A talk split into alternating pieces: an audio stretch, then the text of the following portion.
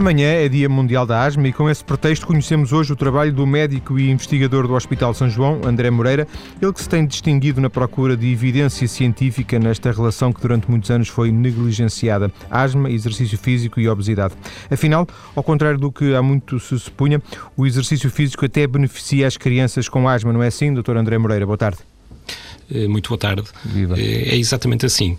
Eh, e eu vou acrescentar uh, à sua apresentação um conflito de interesse que eu tenho. Uh, eu faço parte da Associação Portuguesa de Asmáticos, sou asmático, e desse ponto de vista, durante muitíssimos anos, habituei-me a que fosse prática médica comum o passar um atestado para isentar o asmático das aulas de educação física. Ora bem, nós hoje sabemos que isso é absolutamente errado e não só a atividade física tem benefícios para o doente com asma, como podemos, do ponto de vista médico, usar eh, o controle eh, da, da, asma, saber como é que o indivíduo se sente e saber qual é a sua tolerância ao exercício, eh, de uma forma que, que serve para otimizar o tratamento. Deduzo, portanto, e posso estar, posso estar a deduzir mal, que este seu interesse pela asma venha dessa uh, questão pessoal. Eu, eu não sei. Uh, se calhar sim. Mas se nós numa doença como a asma e como outras doenças crónicas, eh, nomeadamente algumas doenças autoimunes ou a diabetes, por exemplo, tivermos intervenções que, para além de melhorarem a doença em si, contribuem para melhorar a saúde global do indivíduo, ótimo. E esse é um dos aspectos que tem a ver com a abordagem não farmacológica do tratamento da asma que nos interessa bastante. Ou seja, eh, é mudar um bocadinho o foco eh, de utilizar uma intervenção dirigida apenas a um aspecto da doença mas encarar o indivíduo como um todo. É um bocadinho isso que nós fazemos numa consulta de imunolergologia e, portanto, habituamos-nos a tratar a asma não naquela perspectiva de uma doença específica de órgão, mas eh, de uma doença sistémica, portanto, que atinge não só o pulmão, mas toda a via aérea e se tivermos uma intervenção que contribui para melhorar a asma mas também para eh, melhorar a saúde global do indivíduo, diminuir o risco de doença cardiovascular, melhorar a tensão arterial e aumentar a sobrevida, ótimo. Já agora, por curiosidade, penso que também muitos uh, ouvintes, se não diretamente ligados à questão da asma, uh, se recordarão de, na escola de alguns colegas que, miúdos também, que não faziam exercício, não faziam as aulas de, chamadas de ginástica por causa dessa questão do, do de, de, serem asmáticos. Era, era baseado em, em que essa, essa, essa ideia, que era mais do que uma ideia, porque na verdade estava bem alicerçada essa decisão, não era? É uma ideia e continua a ser um, um, hábito muito enraizado e quando nós nos referimos aos gatilhos para uma crise de asma no indivíduo controlado, aquilo que habitualmente as pessoas referem são as infecções respiratórias ou a prática da atividade física vigorosa, portanto, fazer exercício até transpirar. Nós, inclusivamente, utilizamos essa tolerância como uma medida de controle. É, contudo, é, é absolutamente errado é, limitar uh, a atividade física do asmático, porque isso tem reflexos, no caso de uma criança, na interação com os outros indivíduos, na sociabilização, e significa também que a asma não está controlada. Eu acho que me atrevi a dizer que se um asmático tem sintomas com o exercício, a culpa é ou é dele ou é do médico que o acompanha. Portanto, o problema não é tanto da asma, mas há, há um outro problema montante que depois eventualmente pode chocar com a questão da asma, é isso? Exatamente. Se alguém tem sintomas com o exercício, então uh, tem que procurar o seu médico assistente e otimizar o tratamento de forma a que possa fazer tudo aquilo que quiser sem nenhum tipo de limitação. Vamos, uh, na segunda parte, ter tempo para desenvolver esta, esta questão com algum detalhe. Deixe-me deixe voltar um bocadinho atrás uh, ao seu percurso nesta área, que já percebi que é, já percebi porque entretanto li que é já considerável. Inclusive fez a sua tese de doutoramento sobre este assunto, certo?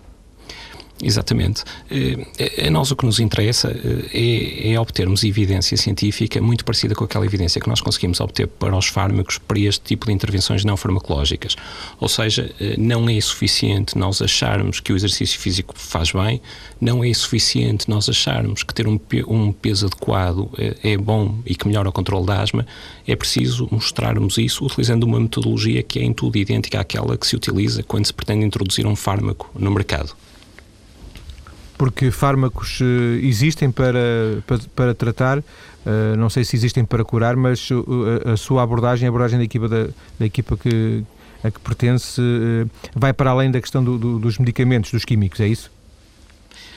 Exatamente. Eh, nós, desde meados da década de, de 90, temos ótimos fármacos para tratar e controlar a asma. E, de facto, quem se lembra de ter asma ou de conhecer alguém com asma antes do, dos anos 90 tem aquela ideia da doença de ser uma doença bastante grave, com um impacto muitíssimo grande na, na vida do indivíduo e na qualidade de vida.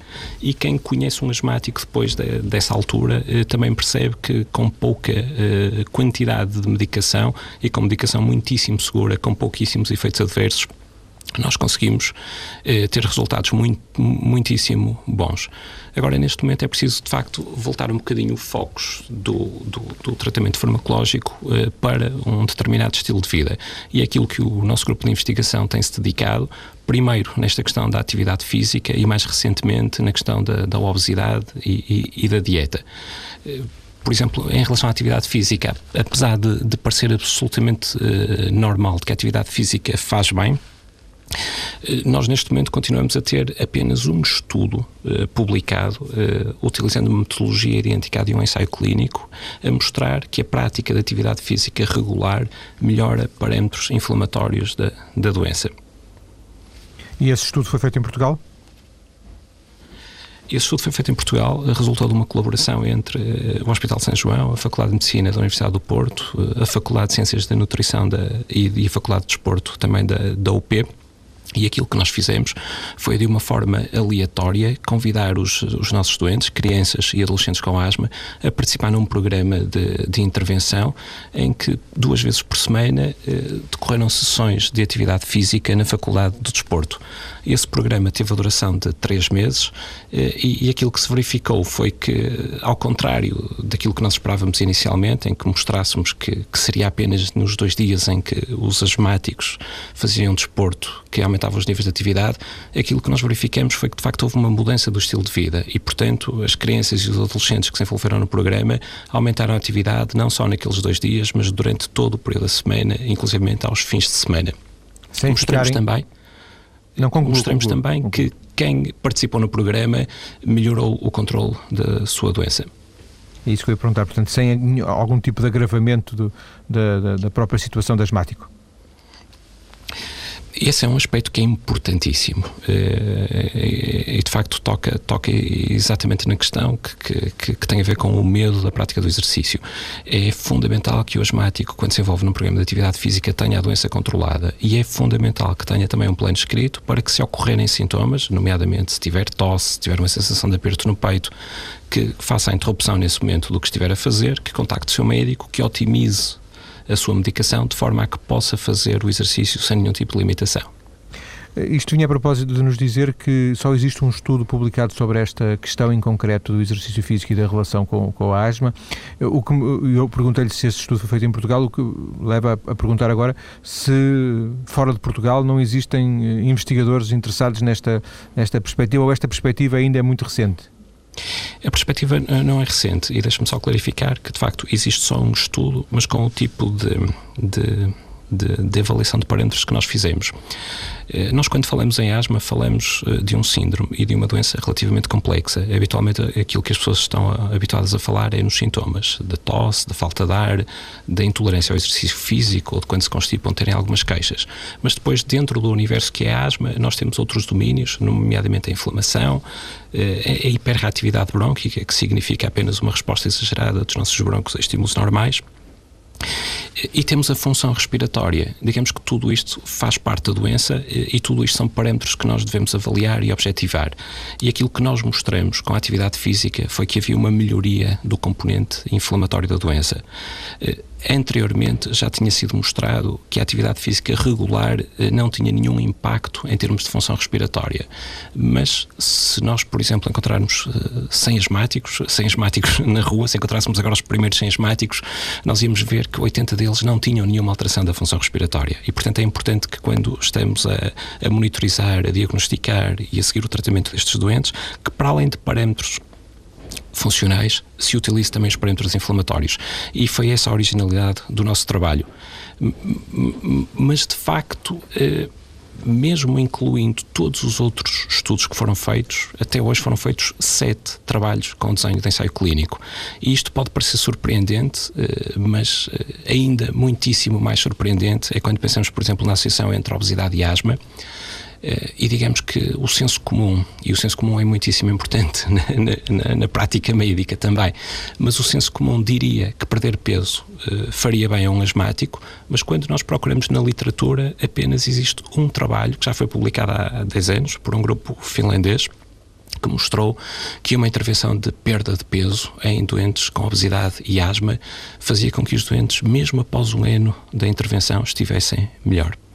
Isso pressupõe que, da sua parte, da parte do grupo de trabalho, da, da equipa que, a, a, que pertence e que coordena, uh, faz sentido uh, haver mais estudos e que vocês estão à procura de, de fazer mais estudos sobre esta matéria? É assim, eh, faz sentido que haja mais estudos, mas o que nós tentamos procurar é que, é, é, é, e o que tentamos fazer são estudos que respondam a questões clínicas muito práticas. E, portanto, aquilo que nós procuramos agora responder é se tivermos um asmático com excesso de peso, se a perda de peso se reflete numa melhoria também da asma. Isto é uma evidência que, que, que para já é muitíssimo limitada, apesar de, repito, o bom senso dizer que sim. Mas de facto precisamos mais do que o bom senso e precisamos de, de evidências. E é, e é, desse ponto de vista que, que nós agora tentamos avançar um bocadinho neste, neste projeto. O André Moreira é, considera-se mais um médico ou mais um investigador? Eh, eu sou um médico, eh, mas eh, um médico tem que ser um investigador. E, e, e, será virtualmente impossível exercer medicina sem, sem fazer investigação. Ainda que muitos dos seus colegas, e não, é, não, não encerrem nenhuma crítica, sejam mais dedicados à prática clínica e, e muitas vezes assoberbados de manhã à noite com, com consultas etc. E, e pouco tempo para para proceder a este tipo de, de investigação e de elaborar uh, trabalhos escritos, por exemplo, uh, que já percebemos eh, é uma das áreas em que está mais apostado? Sim, mas reparar também é uma área em que, em que, em que, em que o país tem crescido muitíssimo. Nós cada vez temos mais doutorados, cada vez temos doutorados mais jovens e cada vez temos mais publicações. Ainda recentemente a Universidade do Porto entrou no ranking das 100 melhores universidades europeias e, portanto, é uma tendência que tem, que tem vindo a mudar. Li numa informação relacionada com consigo que uma das áreas que, em que trabalhou e, e de alguma forma isso foi bastante pioneiro foi caracterizar uma, uma, uma área nova chamada rinite do nadador. Quer falar-nos disso? Exatamente. Uma parte do nosso grupo dedica-se eh, a um aspecto que tem a ver com o excesso de atividade física, que é um aspecto que às vezes em termos de comunicação eu tenho alguma dificuldade em passar, eh, porque de facto o exercício físico faz bem, mas quando nós vamos ver o que se passa, por exemplo, com a prevalência da asma em equipas olímpicas, nós verificamos que dependendo da modalidade, a prevalência da asma pode ser tão alta como um em cada dois ou um em cada três. Atletas. Em atletas de alta competição, certo? em atletas de alta competição de nível olímpico. Uh, um dos nossos colaboradores mostrou o ano passado que, por exemplo, no caso concreto dos nadadores, que, que são tipicamente a modalidade a nível olímpico com maior risco de asma, com prevalências de asma de 50%, ou seja, um em cada dois nadadores, por exemplo, da equipa olímpica do Reino Unido, dos Estados Unidos ou da Austrália, tem asma. E uma das nossas preocupações eh, era tentar estabelecer um valor a partir do qual, digamos assim, eh, fosse absolutamente seguro treinar. E um dos nossos colaboradores, o ano passado, demonstrou que um treino semanal de 17 horas 17 horas dentro da piscina não significa nenhum aumento do risco de, de, de asma. Eh, aquilo que o nosso grupo tem feito é dedicado bastante, tem-se dedicado bastante eh, ao estudo da asma em atletas olímpicos. Nós colaboramos com, com o Departamento Médico do Comitê Olímpico Português eh, com a avaliação dos atletas portugueses que estiveram em, em Pequim e, e, por exemplo, foi, por um lado foi interessante, por outro se calhar não, mas nós avaliamos 56 atletas e verificamos que desses 56, 9 tinham asma e 7 souberam que tinham asma cerca de dois meses antes do, dos Jogos. Isto esteve inserido num estudo pan-europeu em que cerca de 1.600 atletas europeus de, de, de 10 países foram avaliados e nós encontramos, por exemplo, nos nadadores prevalências de asma de um em cada dois ou um em cada, em cada três. E tanto quando Neste... percebo, corrija-me por favor, isso não, não os impede de serem bons atletas e eventualmente ganharem medalhas? Não, de forma alguma. Eh, nós, quando falamos em asma, falamos de. Eu, há bocado, quando, quando me referi ao, ao facto de asma ser uma doença complexa, referi-me ao facto de nós chamarmos asma a uma quantidade de coisas eh, que são absolutamente diferentes umas das outras. Nós, tanto chamamos asma à criança que tem 5 anos, que nasceu, que teve uma dermatite atópica, que teve uma rinite, eh, que fazia crises quando, quando, quando tinha uma infecção viral como também chamamos a asma à mulher que nunca teve rigorosamente nada e que vem ter connosco uma consulta e que diz mesmo que eu comecei a, a ter falta de ar depois do nascimento do meu segundo filho. Como também chamamos asma uh, ao padeiro, que nunca teve rigorosamente nada, começa a trabalhar numa padaria, ao fim de 4 ou 5 anos desenvolve sensibilização às farinhas de cereais e, e passa a ter sintomas. Como também chamamos asma a um atleta olímpico que nunca teve nada eh, e ao fim de 6, 7, 8 anos a treinar, várias horas por dia, num determinado tipo de ambiente, desenvolve alterações que são em tudo idênticas à do asmático.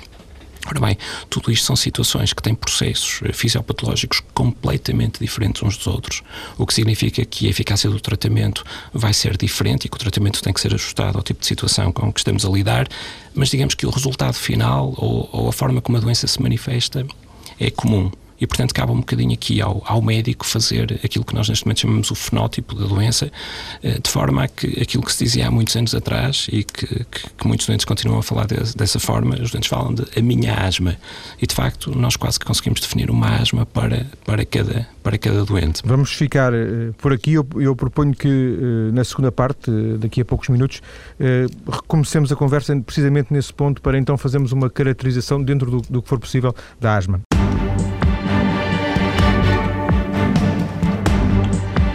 Estou hoje a conversar com o médico do Hospital São João e investigador da Faculdade de Medicina da Universidade do Porto, André Moreira, ele que tem trabalhado na relação entre a asma, o exercício físico e a obesidade. No final da primeira parte estávamos a falar um pouco da dificuldade de caracterizar hum, devido à própria dimensão, às próprias características uh, da, da, asma. Vamos recuperar, uh, Dr. André Moreira, se, se concordar essa, essa questão, para percebermos afinal de que é que falamos quando falamos de asma. Eh, recuperamos com certeza. Uh, eu só diria que, que não é difícil. Uh, nós precisamos é de estar atentos e acho que se pensarmos nos diferentes domínios da doença que conseguimos tirar uma fotografia ao doente. Um, dos nossos colaboradores costuma dizer com muita graça que quando nós olhamos para um doente com asma precisamos de pôr aqueles óculos que permitem ver três dimensões que, que, neste momento são muitíssimo usados no, no cinema e de facto nós quando olhamos para um doente com asma precisamos temos de perceber não só aquilo que o doente sente, até porque a médio prazo aquilo que nós queremos é que o doente não sinta rigorosamente nada, portanto ele tem asma, mas não tem nenhuma percepção em termos de sintomas da doença e por isso, para além de sabermos aquilo que o doente sente, aquilo que nós precisamos de avaliar é como é que a sua função respiratória está, como é que a sua inflamação está, como é que a sua sensibilidade a alguns estímulos, e nós falamos há pouco do exercício físico, podemos falar também das infecções respiratórias, varia. E, e, e se para cada doente conseguirmos fotografar estes diferentes domínios, conseguimos estabelecer um plano de tratamento uh, de forma a que, que a doença permaneça como nós queremos, que é perfeitamente silenciosa. É, é, é, incorreto, e se for, não, não tenho problemas nenhums em, em dizê-lo, mas é incorreto dizer que a asma é uma inflamação uh, respiratória? Não, não, não é nada incorreto. A asma, tipicamente, a definição da asma, e, e, é muito engraçado porque se procurarmos, se formos ao Google e pusermos asma e definição da asma e formos à Wikipédia, nós vamos ver que não existe nenhuma definição da asma. Aquilo que encontramos sempre é uma descrição do que é asma. E habitualmente a asma descreve-se como uma doença inflamatória crónica, eh, das vias aéreas principalmente. E esse é um conceito que é muitíssimo importante porque nos permite transmitir ao doente. E o doente é, é a peça central do tratamento, é, é o doente que está no centro e aquilo de facto nós aquilo que nós tentamos fazer é responsabilizar o doente, eh, tendo o doente a informação pela gestão da sua doença, mas é importantíssimo que o doente apreenda desde o início estes dois conceitos: o conceito de cronicidade. E isso vai levá-lo a entender que precisa de fazer medicação mesmo quando não tem sintomas, e por outro lado também vai perceber que a asma, sendo uma doença inflamatória, eh, um dos medicamentos de primeira linha eh, são os anti-inflamatórios. E depois, o que, que existe é, é, alguns tipos de sintomas bastante variados, eh, tendo como ponto em comum esta, esta inflamação das vias respiratórias. Há uma, há uma manifestação diversa, é isso? A manifestação final, em termos de sintomas, é comum aos diferentes tipos de asma. Habitualmente, a forma como o doente sente a falta de controle é por ter alguma dificuldade ou ter sintomas quando se ri, quando está com os amigos e se ri, eh, porque tem que subir três ou quatro lenços de escadas eh, e sente um bocadinho de falta de ar porque quando faz uma atividade que não estava à espera, tem que correr por qualquer motivo 100 metros, sente um aperto no peito e tudo isto são pequenos sinais que de uma forma perfeitamente individualizada eh, devem servir para o doente ajustar a medicação e perceber que está a falhar o seu controle. Depois há, há outro tipo de ferramentas que dependem exclusivamente do médico, e que servem para que de uma forma objetiva a doença seja medida. Eh, nós na consulta utilizamos muito o exemplo da tensão arterial ou da diabetes e seguramente não passa pela cabeça a nenhum doente hipertenso gerir a sua tensão arterial sem a medir. Nem passa pela cabeça a nenhum diabético gerir a sua diabetes sem fazer a picada no dedo e ver qual é o valor da, da sua glicemia. Ora bem, o que se passa na asma é exatamente a mesma coisa. Para além dos sintomas, é muito importante ter eh, um registro, ter uma fotografia dos outros domínios da doença para fazermos o melhor tratamento. E esses, eh, essas formas de medir, porque deu esses dois exemplos de, da glicemia e da tensão arterial que são relativamente fáceis de, de medir, um, ehm, o, o, asmático também consegue ter uh, uma forma fácil de, de, de, medir ou isso tem que ser sempre em, no médico com, com exames em laboratório? Eh, não, felizmente as formas de, de medir uh, são muitíssimo fáceis, são não invasivas uh, e, e, e, também são muitíssimo baratas, que é uma preocupação que nós temos que ter em tudo nos dias, nos dias de hoje. Mas são essenciais. Eu há pouco dava-lhe o exemplo da, da prevalência de asma que nós encontramos nos nossos atletas que estiveram em Pequim em 2008. E repare que dos 56 avaliados, nove diagnósticos de asma e sete diagnósticos de asma foram feitos dois meses antes dos Jogos. É muito difícil e eu quase que lhe devolvi a si a, a, pergunta. Se perguntamos a alguém se tem sintomas de falta de ar quando faz exercício físico, a resposta é extraordinariamente variável. Eu, por exemplo, não tenho feito nenhuma atividade física regular neste momento e se tiver que dar uma corrida de 500 metros, eh, vou ter sintomas por não estar treinado. E isso acontece e é sempre a primeira desculpa para, para muitos indivíduos. E, portanto, nós precisamos, de, para além dos sintomas, de ter de facto alguma coisa objetiva que, que, seja, que seja mensurável.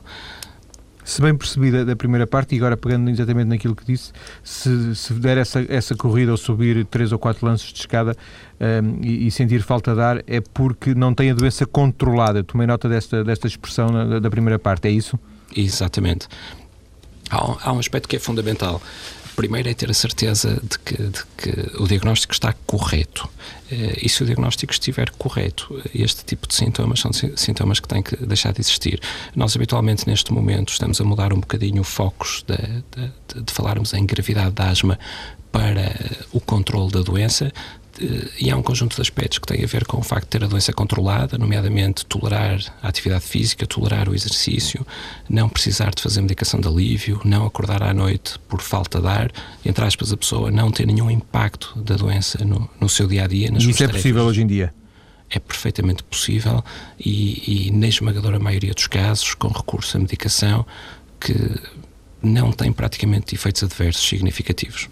Ou seja, uma, imagino eu, uma, uma grande mudança uh, face àquilo que seria o paradigma do asmático há, sei lá, 20 ou 30 anos, não?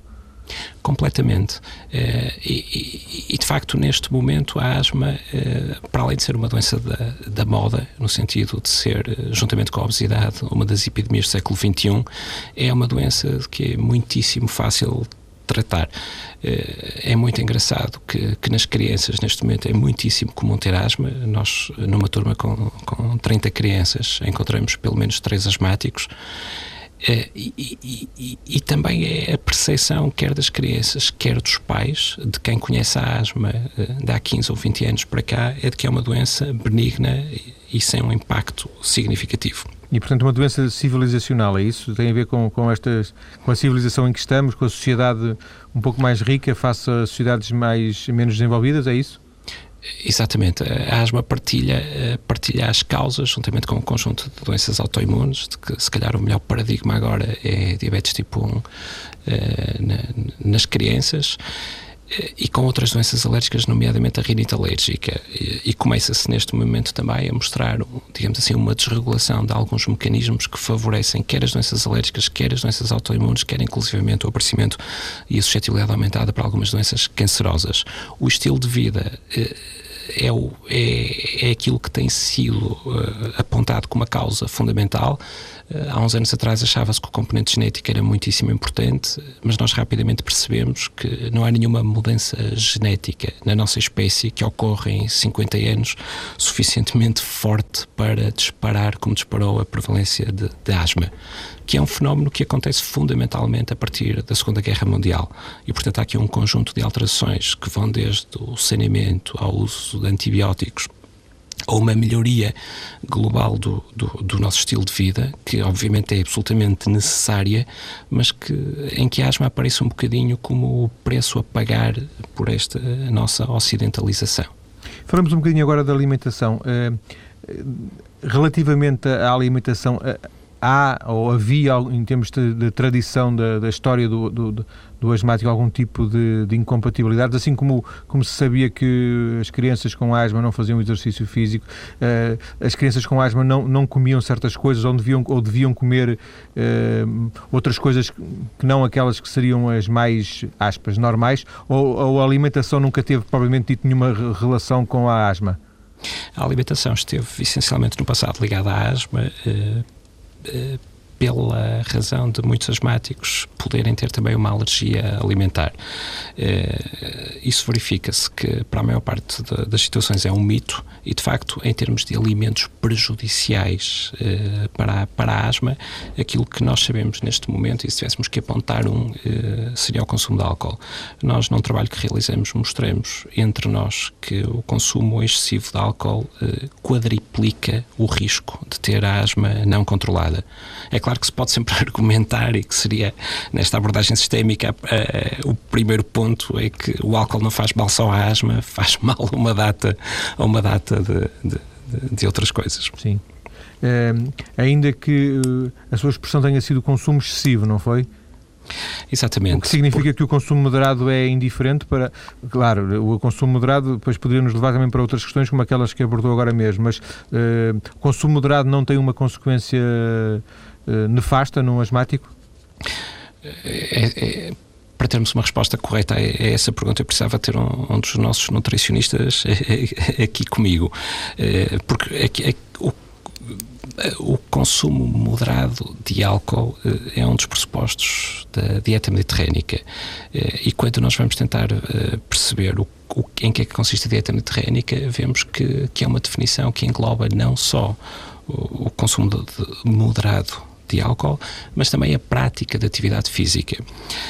E é muito difícil, e isso foi uma das mudanças que houve na forma como se faz a investigação uh, nos efeitos da alimentação na asma, dissociar os efeitos de determinado tipo de, de nutrimentos de outros e, portanto, eh, digamos assim que neste momento faz muito mais sentido falarmos num padrão alimentar inserido num determinado estilo de vida que pode estar associado ou não a melhor controlo da doença. E, e, e não parece, neste momento, uh, ser muito lógico falarmos em nutrientes uh, individualizados. Há algum tipo de predisposição do asmático para a obesidade ou a predisposição é a mesma que existe em qualquer outro uh, cidadão? Até hoje nunca foi demonstrado que o asmático tivesse um risco acrescentado para desenvolver asma. Aquilo que foi demonstrado extensivamente é o contrário ou seja, uma criança que nasce com excesso de peso tem um risco aumentado de asma de, de 20%. Uma criança saudável que desenvolve uma obesidade durante a infância aumenta o risco de asma em 50%. E, por exemplo, um adulto eh, que, que seja obeso ou que tenha excesso de peso duplica o risco de vir a desenvolver asma. Portanto, uma das formas que nós temos de prevenir asma é essencialmente uh, uh, dirigindo, uh, dirigindo-nos ao tratamento da, desta epidemia que é, que é, que é, que é a obesidade. E, portanto, esses números são números aceitos hoje em dia como, como sendo evidência científica?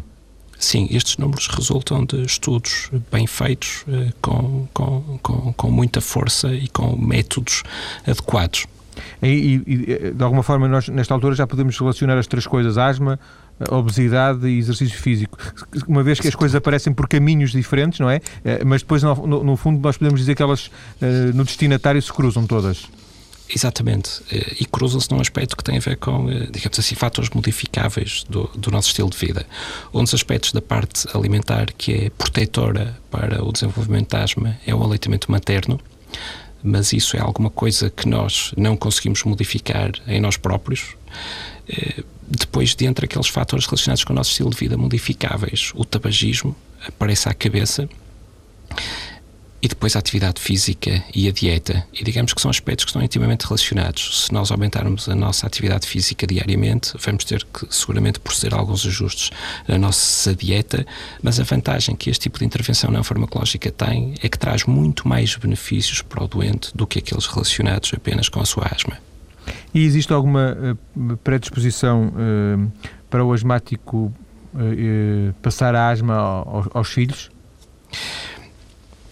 Existe, digamos assim, que existe uma, uma história familiar e se um dos pais uh, tiver asma alérgica, uh, o risco de, de, o filho poder vir a ter doença é duplicado. Uh, agora, é importantíssimo vermos este risco na dependência do, do contexto. Eu, eu dava-lhe outro exemplo muito prático, que é uma pergunta que a maior parte das vezes os doentes nos fazem, que tem a ver com o ter cão ou ter gato em casa, e que, que se há uns anos atrás aquilo que nós dizíamos era que era proibido ter cão ou ter gato, nós mudamos o discurso e agora aquilo que dizemos é que, eventualmente, durante uma gravidez, o ter um animal doméstico pode ser até protetor para o risco do desenvolvimento de doença. E isto tem muito da a ver asma. com... Continuamos a falar da asma, certo? Da asma, Sim. da asma. Isto tem muito a ver com uma ciência que é a epigenética, que estuda um bocadinho a maneira como determinados genes que nós temos se expressam em determinados tipos de ambientes. E digamos que os nossos genes, como espécie, que nos predispõem a ter asma, já existiam há 100 anos atrás. Agora, o tipo de ambiente em que vivemos, a privação de um conjunto de estímulos que servem para educar o nosso sistema imune e que provavelmente faz com que alguns genes que não se manifestavam uh, tenham o um ambiente ideal para, para, para emergirem. Uma das coisas que, que retiro desta conversa, e estamos já na, na parte final, é que uh, eu não ia dizer, não sei se vou dizer correto, mas muitas das coisas que se sabiam sobre a asma, se calhar se sabiam há 20 anos hoje eh, valem pouco ou nada e hoje há, há necessidade de novos conhecimentos sobre a asma. Faz sentido isto?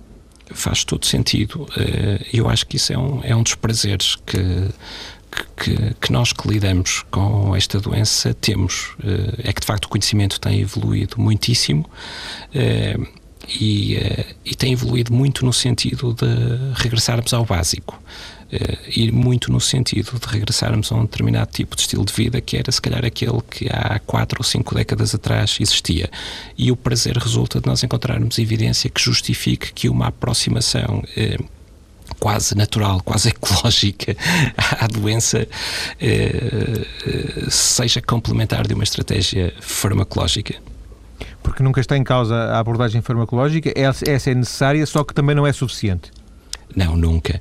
E é importante ter a noção da diferença de magnitude destes efeitos.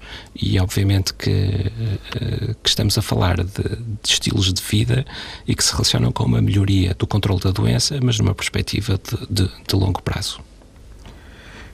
Doutora eh, André Moreira, agradeço-lhe ter vindo à TSF eh, para esta conversa que fizemos hoje aqui com consigo sobre, sobre a asma. O Dr. André Moreira é médico eh, no Hospital de São João, é investigador na Faculdade de Medicina da Universidade do Porto. Falámos hoje eh, de asma, até porque amanhã é o Dia Mundial da Asma. Falámos também da relação da asma com o exercício físico e das vantagens que o exercício físico pode apresentar para os asmáticos e falámos também de obesidade. Aproveito apenas para eh, dar uma nota que ao longo deste mês, deste mês de maio, vai haver, vou fazer vários programas aqui no espaço mais cedo ou mais tarde sobre a temática da obesidade. Doutor, muito obrigado e muito boa tarde. Muito obrigado.